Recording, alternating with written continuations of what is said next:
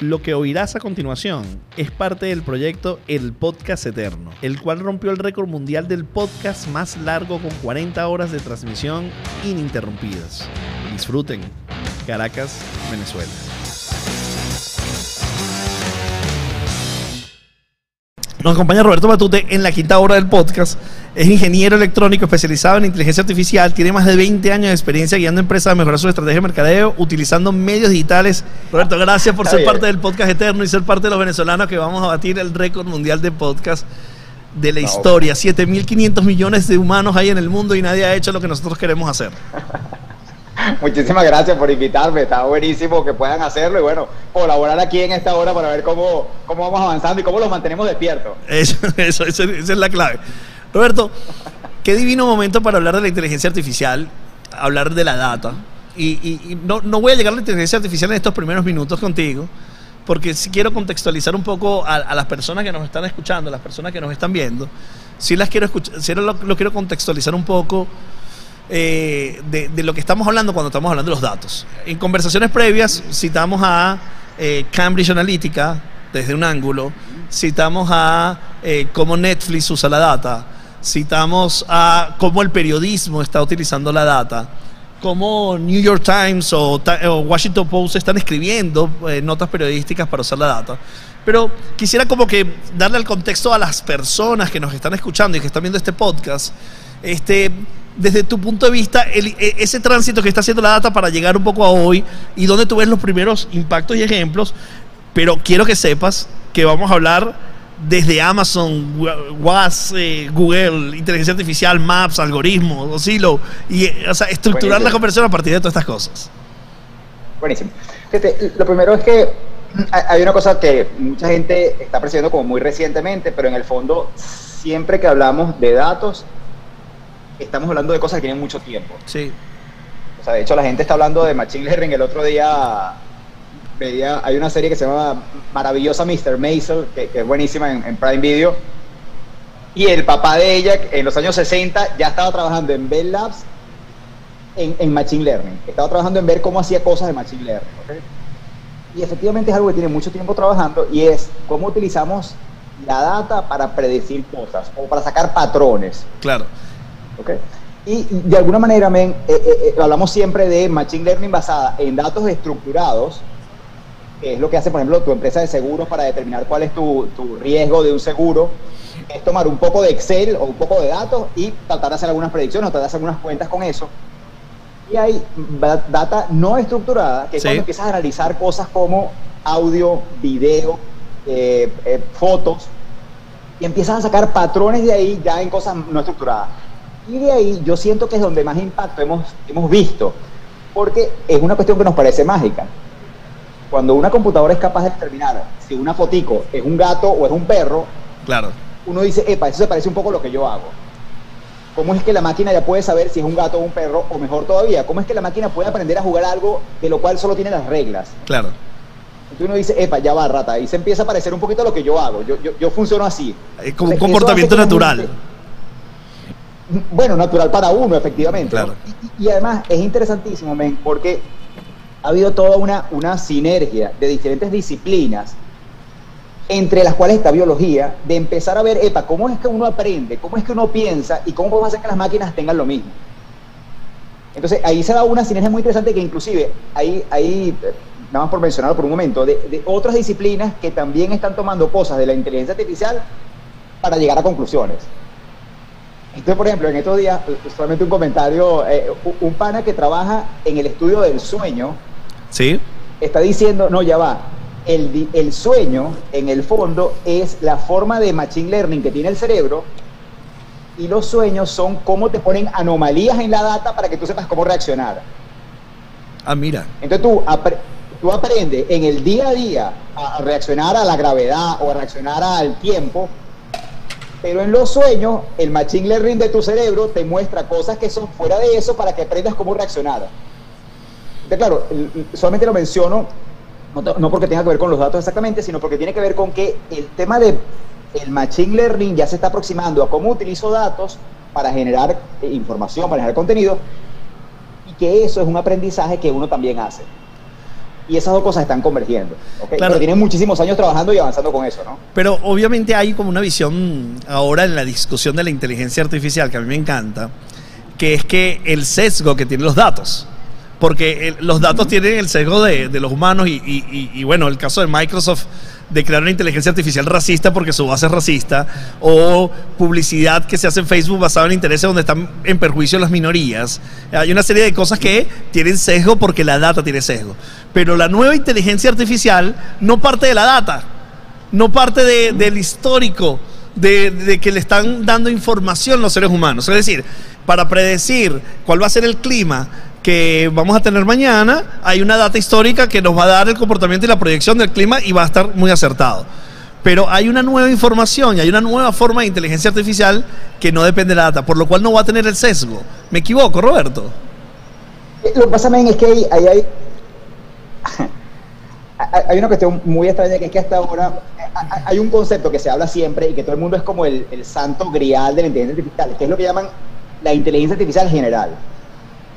Que es cómo hace para que una máquina aprenda algo sin tener, o sea, que aprenda cualquier cosa, como un niño. Un niño aprende de cualquier cosa, ¿no? Sí. Tú, no formas al niño para que sea ingeniero desde chiquito y el bicho va a llegar a ser ingeniero sino que él, él- él es capaz de aprender de un montón de cosas. Ese tema de inteligencia artificial general es algo que están buscando de los años 60 y todavía no hemos logrado conseguir el poder de cómputo para poder tener cosas que sean generales. Entonces, ¿qué es lo que hay? men? Ahorita lo que hay es una, una forma de aprendizaje que se llama reinforcement learning, como aprendizaje reforzado que, que yo la primera vez que lo casi que me acordé de mi mamá y, y los suecos o, o la correa. Digo, Exacto. eso es un aprendizaje reforzado, ¿no? Sí. Entonces, este, de, de alguna manera, este, tú le dices a una máquina, mira, yo necesito que tú seas buena en esto. Aprende tú y genera tú tus propios datos para ver cómo eres buena en esto. Y de alguna manera, fíjate que eso parece mucho más a como un niño aprende algunas cosas. Por ejemplo, nadie le dice a un niño cuál es la ley de la gravedad. Pero el niño sabe que si brinca dos escalones llega bien, pero si brinca ocho se parte una pata. Sí. Entonces ahí está aprendiendo con unas reglas muy duras y él está generando sus propios datos, que es lo que uno llama experiencia de alguna manera. Entonces, en ese caso, ahí el problema no es el sesgo, que está de la data anterior. El problema es el sesgo en lo que tú le estás pidiendo que optimice. Ah. Pero eh, claro, sigue habiendo un sesgo.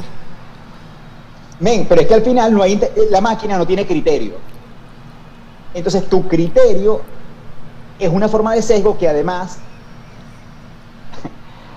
no siempre percibes cuáles son las consecuencias de lo que tú estás pidiendo. Mira el caso típico que ponen siempre de chiste, qué sé yo. Yo quiero una inteligencia artificial que sea capaz de, yo le digo, mira, pana, tú lo que tienes que optimizar es que no haya hambre en el mundo. Sí, claro. Entonces uno, uno se imagina que cualquier, cualquier humano que le pidan eso, flaco, va a hablar de cómo se mejoran las siembras, de cómo se mejoran las dietas, de cómo es la comida.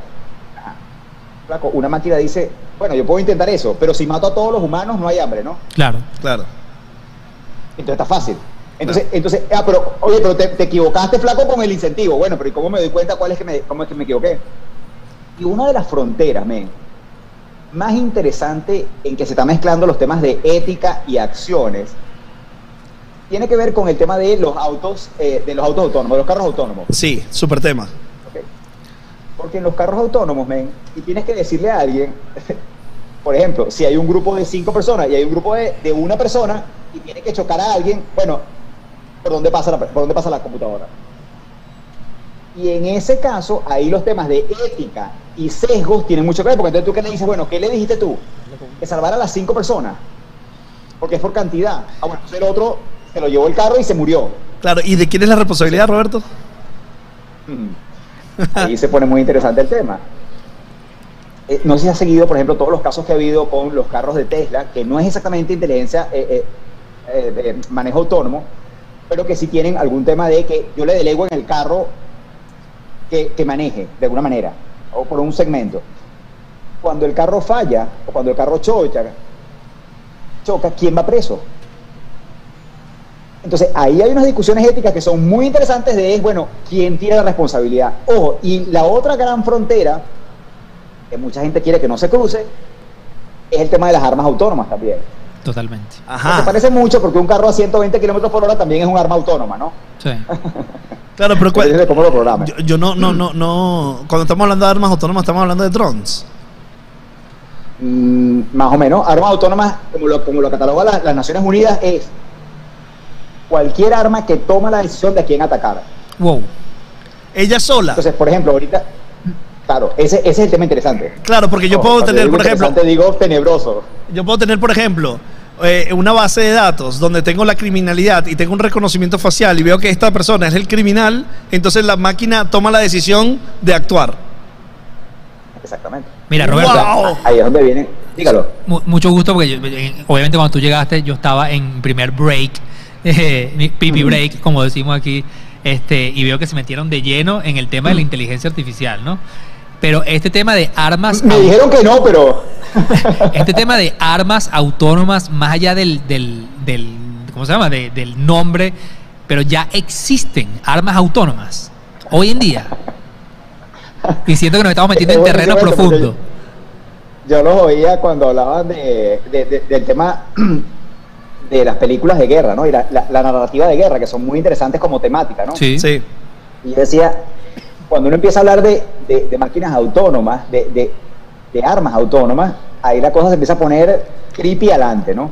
Pero hiper creepy. El- De hecho, de hecho antes, que, antes eh, que te adentres, antes que te adentres en ese tema, porque justo nos pasó cuando fue ayer o anteayer que estábamos, fuimos, fa- fuimos a una entrevista a un canal y en ese momento estábamos viendo en televisión y estábamos viendo la noticia, que probablemente ya, ya, ya tú la escuchaste, de este torneo de ajedrez, jugador de ajedrez. del- Sí. que le quitó la ma- casi que le fracturó el dedo al niñito.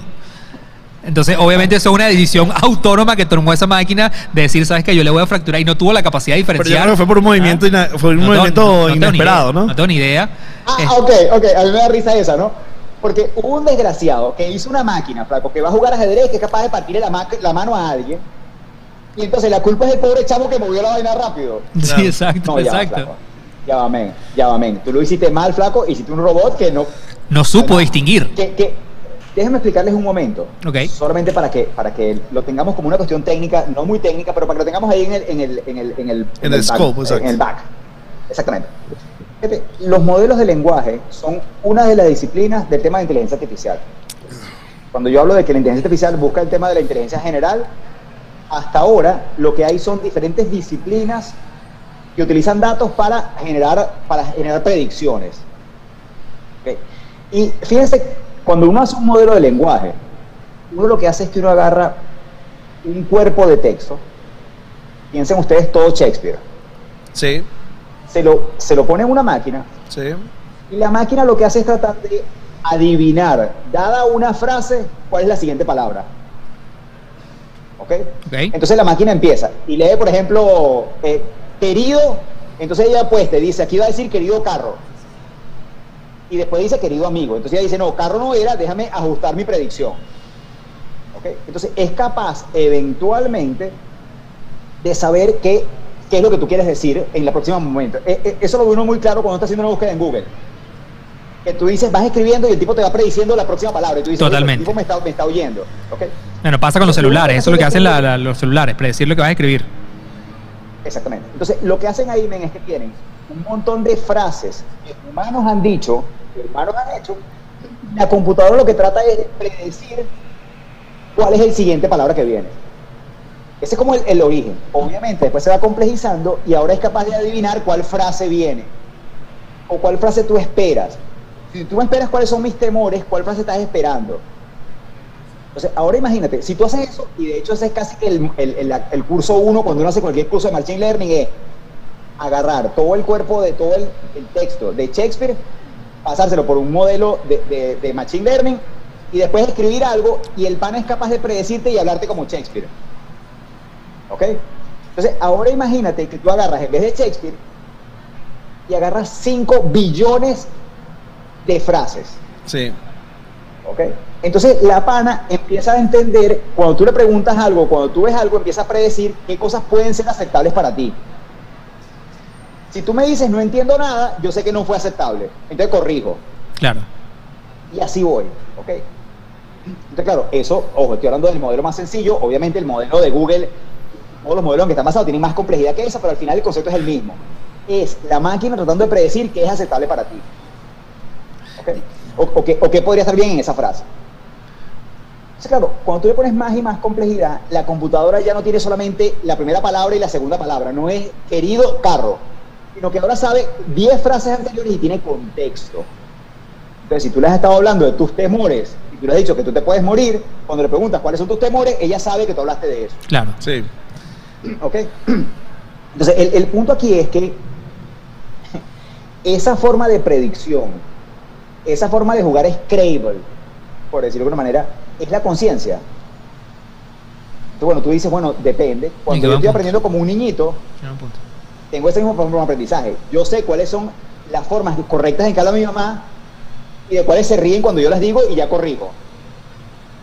¿Ok? Entonces, el punto ahí es cuándo es que se desarrolla conciencia. Entonces, una máquina ahí, ella, el- lo, increíble de esto, por cierto, hay, una, una cuestión que se llama el, el modelo matemático, que se llama eh, eh, vectores embebidos o, o- no, no voy a mencionar el tema técnico, pero en todo caso, lo que hace la máquina es que puede saber qué tan cerca están las palabras. ¿Ok? Entonces ella agarra toda una frase, todo una, un libro, sabe qué tan cerca están las palabras. Y lo increíble es que si tú le pones números matemáticos a eso, es muy fácil que la computadora sepa que rey es a reina, lo mismo que hombre es a mujer. Claro. Empieza Ojo, por matemáticas a la hacer las asociaciones. Pero ojo, no tiene ni idea de que es una reina y que es una mujer. No, Claro. no sabe. Ella lo único que sabe es que el espacio de palabras, rey está ubicado en sitios similares a hombre, como reina está ubicado en sitios Claro. similares a mujer. Claro, claro. ¿Ok? Entonces, ojo, no tiene ni idea, men. Ella no sabe que es una reina. Pero, por ejemplo, sabe que corona está cerca de reina. Ok. Entonces empiezas a tener, sin saber que es una reina, empiezas a saber que es una reina. Claro, pero Porque entonces. una reina es alguien que tiene corona, que tiene poder, que Claro. tiene, no sé, tiene unas cosas. Y eso está definido. Entonces hay gente diciendo, no, ya va, es que eso es conciencia. Tú en el fondo, tú crees que sabes una palabra, que sabes un concepto, pero en realidad lo que sabes son cosas Claro, es asociadas a ese aprendizaje, es concepto. aprendizaje, es Y aprendizaje. eso es lo que sabe la computadora. Claro. O sea que para Roberto Matute en el 2022, con toda la tecnología, avances y data que tenemos, todavía una computadora no es capaz de generar conciencia. No, no, no, todavía no. O sea, de- tú, la, tú estás de ese lado de la discusión, todavía no es posible. Sí, o sea, no, no, ojo, ojo. Lo que pasa es que, ojo, esa, esa, esa discusión tiene dos, dos, dos aristas, men. Una es si la computadora tiene conciencia y la otra es qué es conciencia. Claro, ¿Qué es conciencia? claro. Ok, o sea, Porque, porque, porque, porque dependiendo de cómo la midas, puedes estar en un lado o en el otro. Pero mi punto es que todavía la computadora no es capaz de generarte conocimiento nuevo. Ok. Y ahí volvemos al problema del sesgo que decíamos. En el fondo, cualquier forma de machine learning que esté basada en data histórica siempre tiene prejuicio. Va a tener prejuicios Tu seguro. aprendizaje también tiene prejuicio. Claro, va a tener prejuicios, pero va- y esos prejuicios son los prejuicios que tenemos en las sociedades con Claro, las culturas, exacto. las religiones, las razas. Eh, el seguro va a tener Es esos que yo creo que la mayoría de los prejuicios que tenemos nosotros como seres humanos es por lo que hemos aprendido en el pasado. ¿Cómo utilizas un modelo que está basado en, en data capturada, por ejemplo, en Centroamérica y lo aplicas a un mundo musulmán? no, por no ejemplo? aplica. Por ejemplo, ese, ese es un problema. Pero, pero ahora mira, mira qué interesante se pone esto.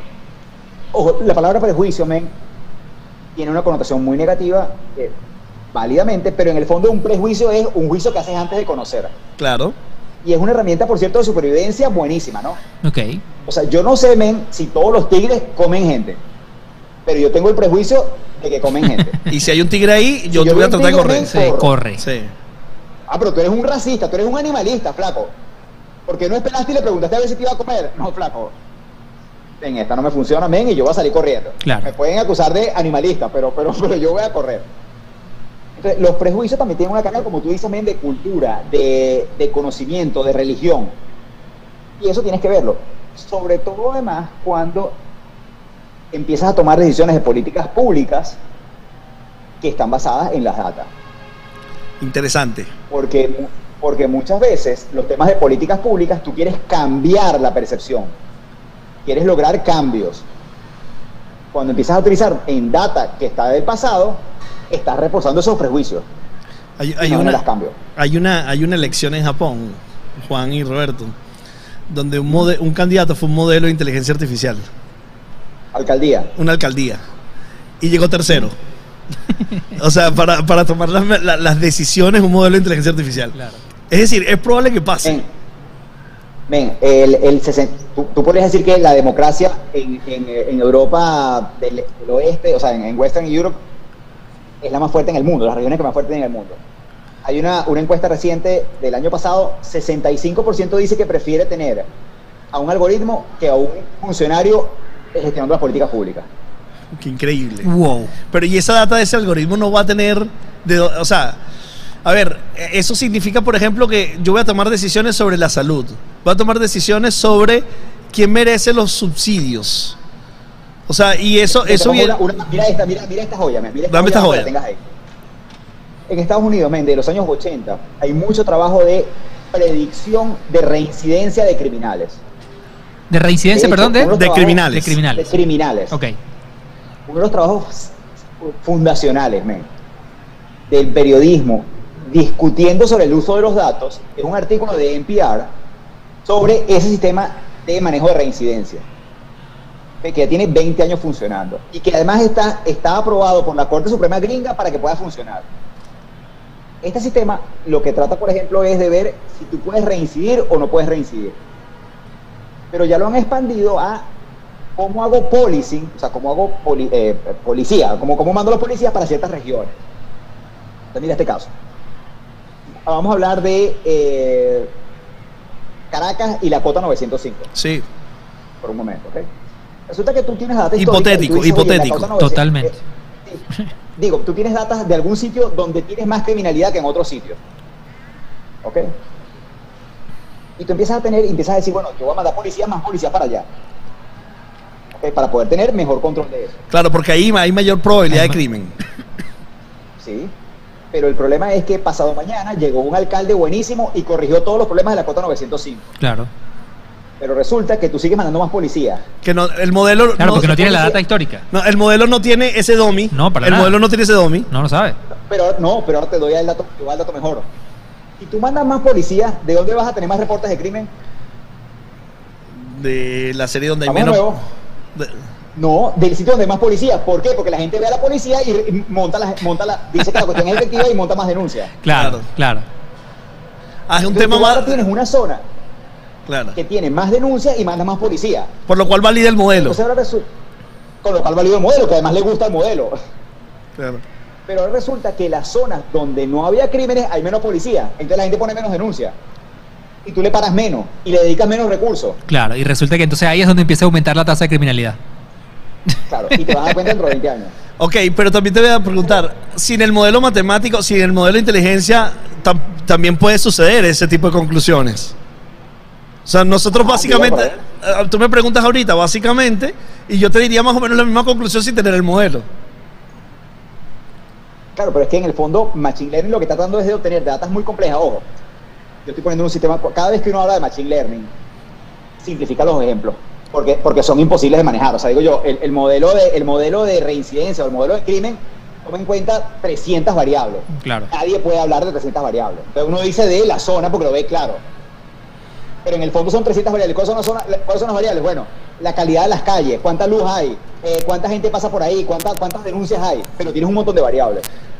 Roberto, donde, donde puedes sacar el, donde puedes sacar el modelo. Dígalo. vamos, vamos a hacer un poco más terrestre esta conversación. No, pero es que yo lo iba a decir ya. Ah, Yo- dale tú, yo- dale yo- tú. No, yo llegué a esta conversación y tengo 20 minutos sentados aquí y yo estoy asustado. Yo estoy No. asustado con todo lo que se está diciendo. Vamos, vamos a hacer un poco más terrestre para las personas que nos escuchan. Porque más que todo pensando en data, más que en Sí. inteligencia artificial, Sí. Pero me, me- me interesa hablar de, de dónde está afectando ya hoy, en estos días, la data utilizada de manera positiva y Es que, óptima. bueno, precisamente una de las cosas que yo le pregunto, de todos los ejemplos preocupantes que estábamos O sea, hablando, yo decía, usted suficiente, ahora quieren algunos ejemplos yo buenos. lo primero Claro, que quería claro, decir, claro. Roberto, tírame, tírame un dato bueno en- de todos estos modelos que sabemos que funcionan y que están obviamente en evolución. Dame prácticas positivas que tú digas, mira, aquí mira lo que está pasando. La inteligencia artificial, el análisis de la data, el análisis predictivo, mira cómo está transformando de manera positiva esto. Yo tiro una, yo tiro una. Para mí, Ah, dale. Maps, por ejemplo, Google Maps, ¿Ok?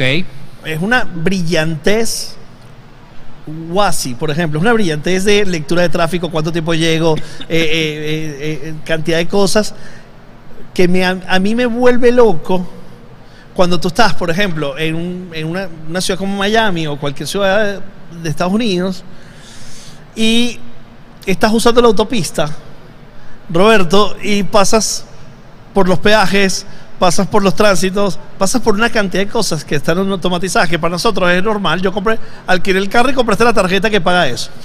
Piensa qué es lo que tiene que estar pasando a nivel de data para que esto suceda. Primero, tienes un registro de datos donde está el vehículo registrado y el propietario. Luego tienes un sistema de recolección de imágenes para identificar que ese vehículo está transitando por allí. Identifica ese, tre- ese vehículo que está transitando por ahí, identifica la placa, identifica quién es el usuario, identifica su información bancaria y hace el cobro. Cruzo, claro. ¡Una locura! Claro. Una locura, porque antes eso era tirar 3 centavos de dólar hacia una caja. Sí.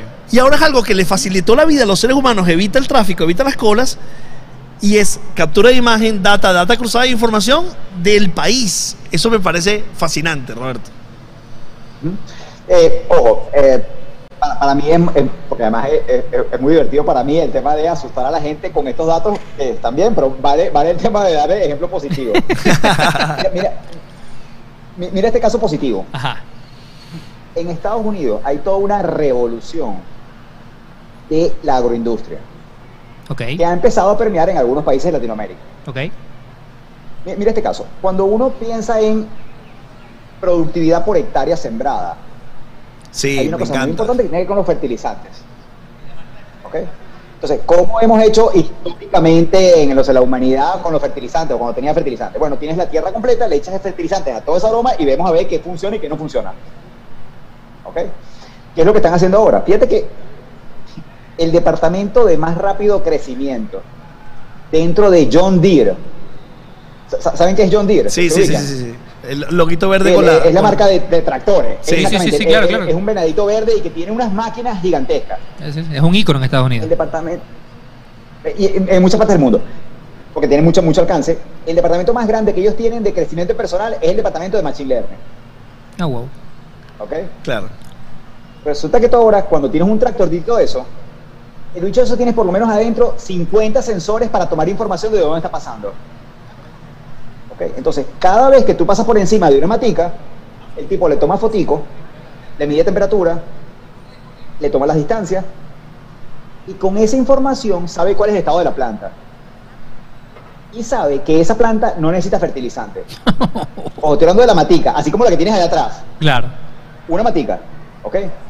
Se mueve 10 centímetros y se da cuenta que la otra matica está pachucha. Entonces a esa le pone más fertilizante. Claro.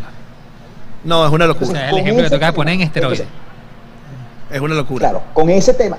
Lo que pasa es que además el tema de Machine Learning ha tenido mucho impacto mediático con las cosas que le impactan a mucha gente. Ese tema de la- de- de- de- del tráfico o de, la- o de Netflix. O de- pero hay todas unas áreas industriales o de trabajo que se han ido modernizando por eso y que han ido aprovechando y además pueden sacarle mucho más el jugo. Porque, ojo, hay gente que dice, no, el tema del hambre, de la, del hambre mundial se puede resolver con Machine Learning. ¿Por qué? Porque ahora el costo de esa hectárea es mucho más bajo que el costo de antes. Claro. ¿Tú, tú sabes qué, Roberto? Te voy a tirar un, un dato ahí, un, un- un- un rabo de cochino. La venta de Weather Channel. ¿La, la venta? Weather Channel, canal del, del tiempo. Ajá. Se vende por, por un dinero bastante bajo porque ya de ser aquel, aquel gran canal, no tenía ya grandes audiencias, no era tan relevante, la gente utilizaba la información del clima en el celular y tal. Y va IBM y lo compra. Y todo el mundo dice, bueno, pero ¿por qué IBM está comprando el canal del tiempo? IBM semanas después explica por qué. Y dice, a mí el canal del tiempo me interesa realmente nada y poco. Está clarísimo. A mí me interesan Pero tiene unos discos duros que son más buenos. a mí me interesan 120 años de data, de clima de cada sector del mundo. Claro, las predicciones. Y, de- y tal. Y entonces IBM agarró y dijo, señores, yo voy a hacer esto con esa data. ¿Y qué voy a hacer? Voy a determinar cuáles son los lugares donde más llueve y son mejores para la, para la, para la siembra, determinar cuáles son los mejores lugares para el agua, Catástrofes donde puede suceder donde puede naturales. suceder, y empezó a crear subproductos que hizo, yo no recuerdo la data exacta, pero era algo así como que costó 800 millones de dólares y después que explicó para qué iba a usar la data, La inversión. pasó a 7 mil millones de dólares el valor. Justamente por lo que está hablando Roberto.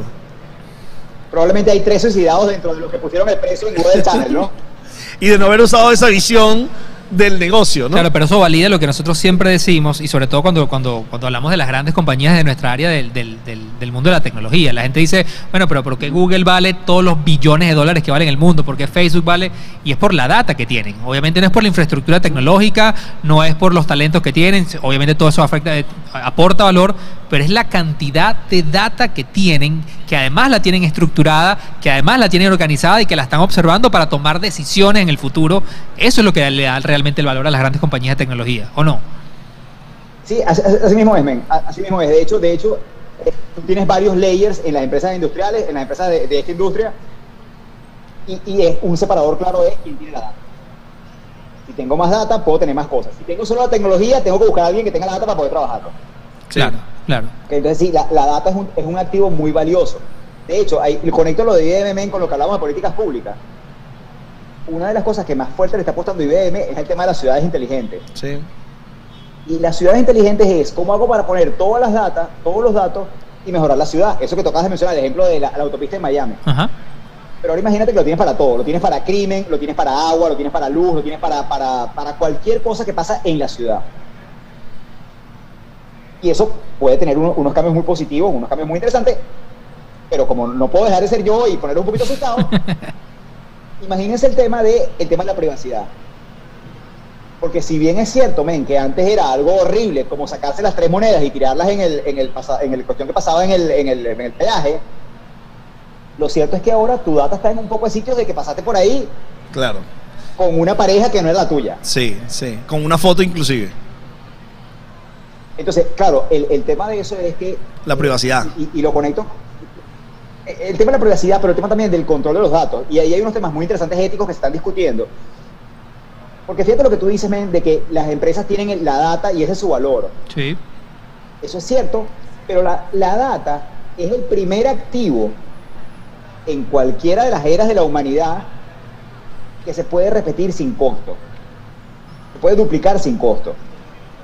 Fíjate, tú- eh, mucha gente dice, mira, pana, estamos en la era de los datos. Y la data es lo que era el petróleo antes, o lo que era el hierro en la era del hierro, o lo que era no sé en cuál era, la- las otras cosas. ¿ok? Pero el petróleo, men, tú lo tienes debajo de la tierra y lo puedes vender en un barril y solamente se puede vender ese barril Sí. pero la data se puede duplicar sin ningún costo. Entonces ahora resulta que tú puedes estar confiado, a lo mejor tú confías en el alcalde de la ciudad que te tomó la foto en la, autopista, pero si alguien se roba esa data o la duplica, tú no te enteras y no tienes control. Entonces ahí vienen unos temas muy interesantes de cómo se controla que la data la puedan tener, o que tengas una trazabilidad de la data. Porque efectivamente es muy interesante saber, oye, ¿dónde están mis datos? Claro. Y, y no que lo han copiado 20 veces y lo están vendiendo en Sabana Grande en un CD. Eso, eso lo va a solucionar el blockchain. Listo, otro, otro, otro. Otra lista, no, pero no quiero abrir Aquí esa. no, no- ah, bueno, No quiero abrir esa porque agua profunda. hay- hay- antes de terminar, me gustaría hablar de, de- de dos cosas importantes. O sea, cuando, cuando Roberto hablaba hace un rato del tema de la predicción del el lenguaje natural, a mí me parece que es uno de los grandes cambios que vamos a tener importante. Porque, bueno, la idea de, de- de- mi gran obsesión es poder hablar en español y que tú me estés escuchando en el idioma que quieras en tiempo real. Ese es mi, ese es a donde más quiero llegar. Pero vimos el Rembrandt que pintó la. Y por eso que te gusta Star Trek y no, y no Star Wars. no, Odia Star Wars. no, odio las dos. Exacto, odia Ok, la- ok. Ajá, mira, mira, mira, mira por qué, qué- qué me interesa de esto es cómo se Rembrandt lo imitó una máquina a la perfección, pero y ahora estas semanas salió el tema de Dalí 2, ¿no? Sí, claro. Que yo le pongo a Dalí, Dalí, no a Dalí, el, el pintor español, catalán, le pongo eh, una información en texto, como una especie de brief, cinco palabras clave y me desarrolla una imagen perfecta. Claro. Que yo creo que ahí es clave destacar porque hay mucha gente que, que en los últimos días he, he escuchado que están confundidos. No es que Dalí busca y te muestra imágenes No, según no, no. el criterio. No, él las, Las construye crea. en tiempo real. O sea, él está entendiendo lo que yo le digo Sí, sí, sí, y sí. lo dibuja. Sí, sí, sí, sí, sí, sí. Ajá, Roberto, dame, da- da- dame cosas. ¿Qué has escuchado tú de, de, De Dali? Porque obviamente aquí nuevo, lo, inme- lo inmediato que ha pasado es que la comunidad de diseñadores dicen, bueno, se acabó nuestro trabajo. Men, eso, eso lo puedes estar diciendo hace algún tiempo. De hecho, eh, hay mucha gente hablando, por ejemplo, del fin de la fotografía. Que es el tema siguiente. y comercial. ¿Ok? Voy con ese caso del tema de la creación. En el fondo, lo que estás haciendo ahí es que estás pegando varios modelos. Es decir, había un modelo que predice qué es lo que tú estás diciendo y qué es lo que quieres entender, Claro. y él a partir de ese entendimiento es capaz de buscar imágenes que se parecen y construir y hacer una, una síntesis de la imagen. ¿Ok? Entonces, eso es un, es un tema que si tú lo ves por separado, ya se estaba haciendo de alguna manera en el cual podías tener una construcción de imágenes y podías tener captioning de imágenes. Sí. Lo que está sí. haciendo eso, que es muy interesante, es mezclando las dos cosas. Es diciendo, bueno, yo puedo hacer un captioning inverso. Es lo que está tratando de adivinar, es una imagen cuyo caption sea ese que tú le pusiste. es así. Sí, sí, sí, sí. No, no, perfecto, perfecto. extraño, ¿no? ¿no? lo había visto así, brutal. Ok. Este, eh, eh, en todo caso, vamos a ver más y más cosas. Y fíjense, esas son, las- esas son las más interesantes porque tienen que ver con, con los sentidos. Como que uno siente, epa, esa máquina está sintiendo. Pero lo cierto es que para esa máquina, las cinco palabras que pusiste y la imagen que puso son solamente ceros y unos. Sí, claro, es Él no matemática pura. Él no tiene entendimiento del concepto. Vamos, si, si, si uno lo quiere ver así. O sea, uno también podría decir que uno tampoco tiene entendimiento del concepto, sino que uno mezcla en la cabeza guiones y palabras o cosas y ahí tienes la imagen. Claro, Entonces, bueno, eh, ahí, ahí por eso que otra vez nos volvemos al tema de la discusión de la conciencia. exactamente. Roberto, nosotros estamos cerrando las, las- las- las- las entrevistas. Te agradecemos muchísimo porque siempre es una persona que, que- que nos aporta visiones complejas. A mí me quedó por ahí hablar de... Nos asusta. de- No, es que nos fuimos full a inteligencia artificial Sí. y machine learning. Obviamente había Y mucho de- tema, hay mucho tema que cubrir de la data en el tema del mundo de la publicidad. en Amazon, por en ejemplo. El tema, sí, el tema de Amazon, el tema del metaverso y las grandes preocupaciones que hay, o la Web 3, con cómo va a estar esta, la cantidad de data que se va a generar y cómo va a estar la data descentralizada. Yo creo que nos quedaron como varias aristas abiertas ahí, pero Sí, sobre todo lo de Amazon, que, que hay un hay un, documental de la HBL de la amenaza que está representando Amazon para el comercio para el comercio pequeño, pues para los, los small business. sí, sí, sí. Y obviamente la gran amenaza que ve, la, sobre todo la Comunidad Europea, que tiene un- una visión muy profunda, ese documental de Welle lo recomiendo muchísimo para que, se- para que lo vean, es sobre cómo Amazon está manejando la data para gestionar Sacar información. ventaja. Sí, sacar ventaja. Entonces, eh, eh, y, y obviamente la data de Amazon es demasiado potente, o sea, y el consumo de Amazon No, está... y además, además, además, men, la data tiene una cosa terrible en ese caso, que es que más data me hace mejor para conseguir más data. Claramente. Claro, es que se vuelve un Entonces ciclo no puedo- virtuoso. o sea, es muy difícil romper el ciclo. es un loop Y exactamente. a, y a medida que, que le aportamos inteligencia, eh, eh, esto va así. Son capas Cada y que- capas y capas que se perfeccionan todo el tiempo. Claro, y entonces la Comunidad Europea, más que Estados Unidos, por lo que pa- para, el acceso a información que he tenido yo, está súper más obsesionada a controlar eso de Amazon. Claro. Porque Amazon está cerrando la posibilidad de, de, de los, de, de que el De la comercio viva. competencia, porque al final Sí. termina siendo un monopolio. Un monopolio de Un data. monopolio absoluto. Un monopolio de data. Y, eh, y ahí es manejo de data, y no, o sea, ahí hay capas de inteligencia artificial, Roberto. He metido capas de inteligencia artificial en en- Claro, men, claro, lo, lo que pasa, men, ahí piensa, piensa de nuevo. Eh, pi- piensa, por ejemplo, en, en- en- en TikTok. Dame. Te, te voy a hacer un caso ahorita como más sencillo, para que no veamos los layers, sino que lo veamos ahí sencillo. Piensa, men, que tú tienes una idea buenísima para una aplicación de videos. Uy, es buenísima, men, es mucho más cómoda que TikTok, es buenísima. Bueno, ahora trata de adivinar cuál video le va a gustar a la gente sin los datos. Lo que hace que TikTok valga, lo que valga, Es la cantidad de información que tiene. En Claro. 10 segundos, en 10 segundos, o en 30 segundos, en 30 segundos de lo que a ti te gusta. Hay una, hay una, una, una de, deposition, una, una, ¿cómo se llama? Una, fue al Congreso, el, el, de la CIA, y el tipo dice, mira, para, TikTok en realidad es un, un, un lobo vestido de oveja. El- la oveja es que tú estás viendo video. El lobo es que tiene la data de los gustos de preferencia validados de todos los gringos. En el caso, porque lo están viendo so- so- sobre el eh, americano. Sí. Entonces, la posibilidad de conocer eso eh, es infinita. En el caso de Amazon es igual. Yo sé todas las cosas que te gustan.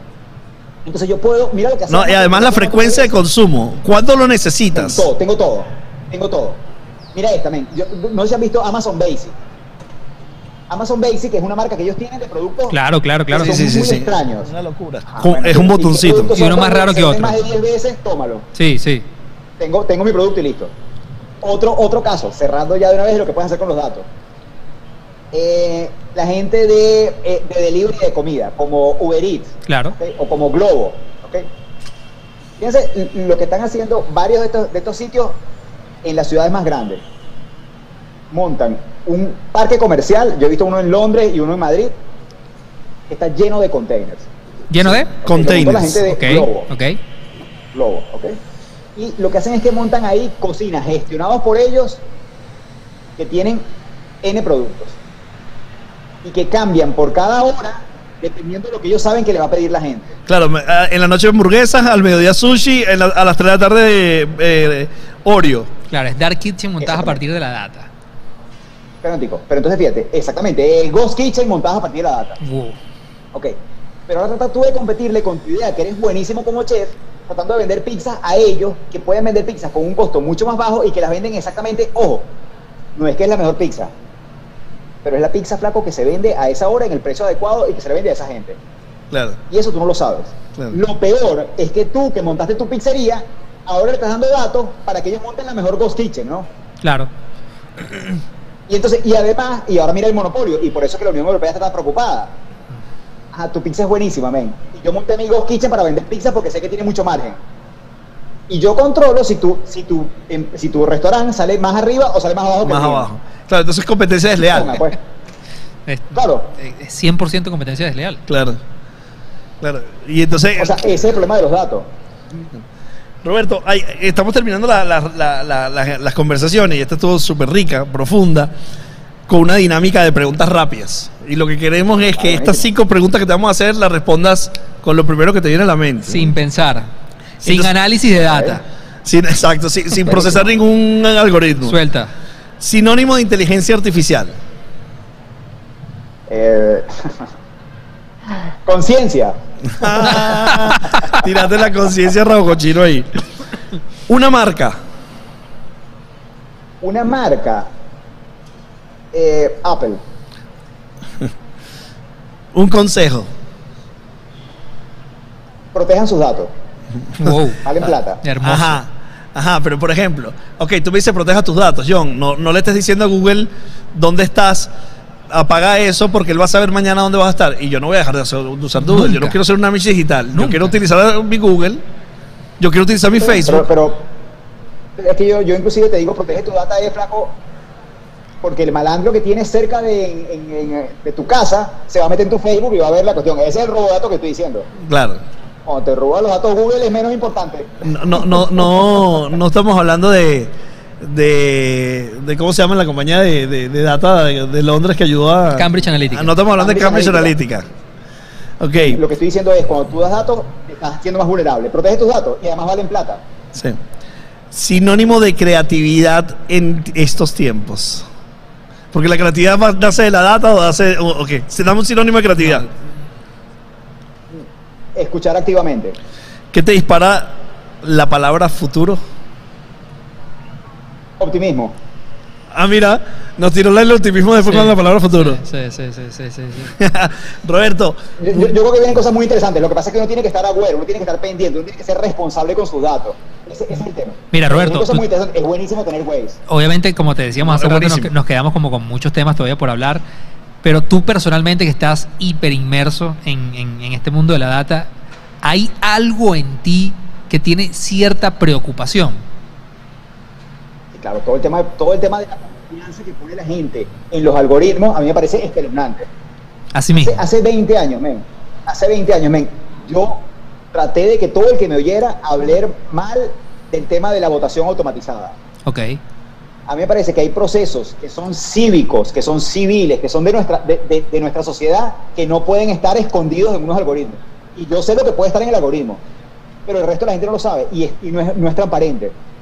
Entonces, a mí lo que me preocupa es la- que la gente traslade que Uber siempre llega con que el gobierno va a funcionar bien tomando las decisiones que nos corresponden, que nos mejore, que nos sirven a todos. Es así. Esa Claro, es una cosa que me preocupa. son cosas distintas totalmente. No tiene nada que ver. Dimensiones distintas. Lo, aso- lo asocia igual, la, la gente lo ve, lo ve directo. Y para cualquiera, men, que quiera pensar en esto, vean Brasil. Brasil. Y ahí van a ver Brasil, la película con, es una película de hace muchos años que se llama Brasil. Es una de ciencia ficción. Es con, eh, con, eh, con Pacino. Y, y véanlo, porque empieza con un problema que se genera con inteligencia artificial. Ok. Pero lo, lo- lo causa una mosca. Roberto, qué maravilloso tenerte. Muchísimas gracias por ser una de las personas que va a romper el récord mundial de podcasting. Si lo logramos, 40 horas, y aportarnos esta Buenísimo. visión que siempre tiene de, de- de la data y de la inteligencia artificial, que más o menos nos preocupa a todos, pero no tenemos el acceso a la información Sí. que debemos tener. Ah. Este, y además que las plataformas no nos ponen alternativas. Es aceptas mis condiciones o no me usas. No hay un punto medio de Claro. conversación. Entonces es como Claro. muy difícil eh, eh, tomar decisiones, pero sí creo que, que esta información, compartir esta información, siempre es valiosa, Roberto. Gracias por acom- temas por ahí. A- a- acuérdense que tenemos ahí varios temas. El, el tema de, de armas autónomas, quiero que lo veamos. No, es que se me quedó, se me quedó en la tapa el frasco. Esa me Así que la semana que viene probablemente te estemos llamando para hablar de ese tema. Ah, eso, eso, eso fue Buenísimo, una, excelente. eso fue un piquete que me sorprendió, no lo había visto. Armas automatizadas. Sí. Roberto, un abrazo, mi pana, gracias por estar con nosotros. Oye, muchísimas gracias, suerte. Ya lo dejo, lo dejo preocupado y la preocupación no te deja dormir. Eso. Eso Yo me quedo con la conciencia de datos, conciencia de datos. conciencia de datos sería como que la conclusión de esto.